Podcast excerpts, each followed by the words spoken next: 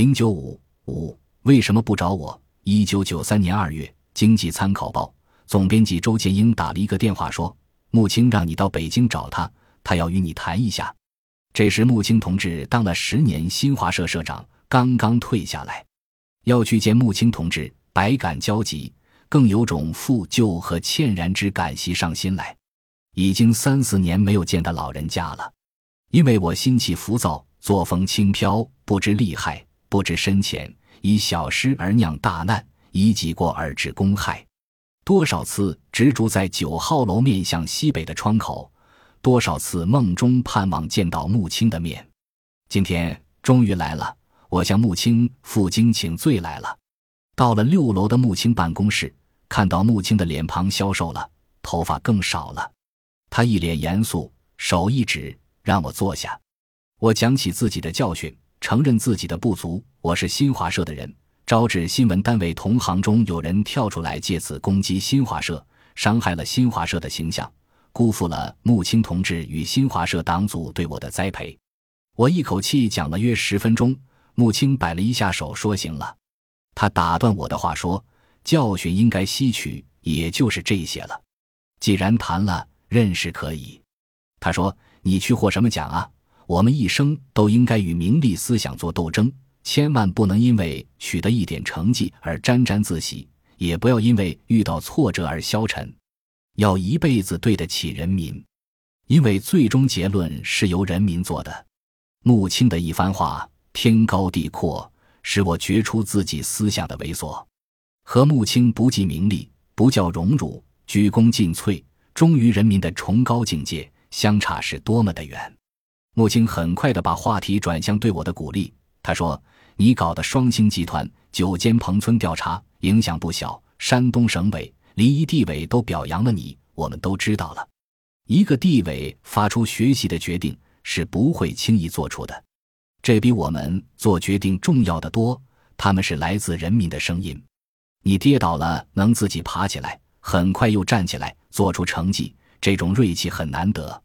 这说明你按党组的要求去做了，更加深入实际，是过得硬的。你感动了人民，人民就会说你好话。人民是最有良心的，民心是秤呀。有这一点，我就放心了。你在新疆发的稿子也很好，文章、照片都不错。我还以为你调到新疆去呢。到艰苦的地方锻炼，有利于成长。我说到劳其筋骨，苦其心志，苦其心志更重要。孟子是把它排在前面的。穆青接着说：“孟子讲的话很有道理，古人的话是经过千百年检验和过滤流传下来的。”我也委婉的提出，希望领导要慎重对待批评报道，不能把被批评的人提供的情况当作结论，也应该听一听记者的意见。穆青问：“他们没有与你核对？”我回答只向我报道中被批评的群众核对，当时向被批评者外调材料还没有与我核对，也没有形成组织结论，就被新华社内部人拿到社会上宣读，有个单位就抢先在报纸上发表了。穆青愣住了，盯着对面空白的墙，眉头皱着，久久不语。他突然打断了我的话，问：“当时为什么不找我？”我说：“那时北京很乱，你也很难。”我不能为您添乱，他们不是在打倒穆青吗？刊物上也点了你的名字，新华社不能没有您。只要您不到，新华社就不会乱，您迟早会讲话。穆青手指着我说：“幼稚，你为什么不找我？”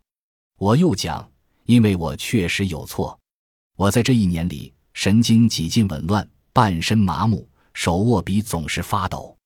要不是分社社长刘光辉与同志们的理解与保护。”我也许就见不到穆青了，忍受三年了，屈辱、痛苦与愤懑像憋满了的水库，一下子冲决而出，一泻千里，四处漫流，我连自己也阻挡不住。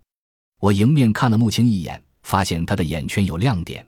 穆青泪水出来了，沉默中，他用大手自上而下抹了一下脸，他手又指着我说：“把泪擦了。”下令似的。我此时已经泪流不止，无法说下去了。几年来，我第一次痛哭出声，自知严重，我对穆青说：“对不起。”穆青说：“你说，我无法再说下去了。”穆青说：“都倒出来，我不知还说什么。”在长长的寂静之后，穆青讲：“社会复杂，人生难呀。年龄大了，经历的事多了，也成熟起来了。我们这支几千人的队伍就得有种士气，这便是始终坚持联系群众，始终坚持调查研究。树你这个标杆，就是想让这个风气传下去。好在你还年轻，四十岁刚过。”为党和人民工作的时间还长，沂蒙山区人民对你评价是公正的，最终是人民在评价你，不在乎那些毁誉了。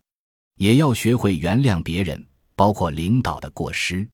相信人民，相信历史，不管形势多复杂，思想不要退回来。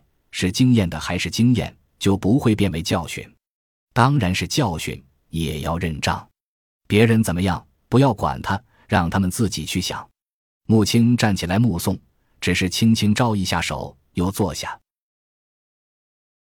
本集播放完毕，感谢您的收听，喜欢请订阅加关注，主页有更多精彩内容。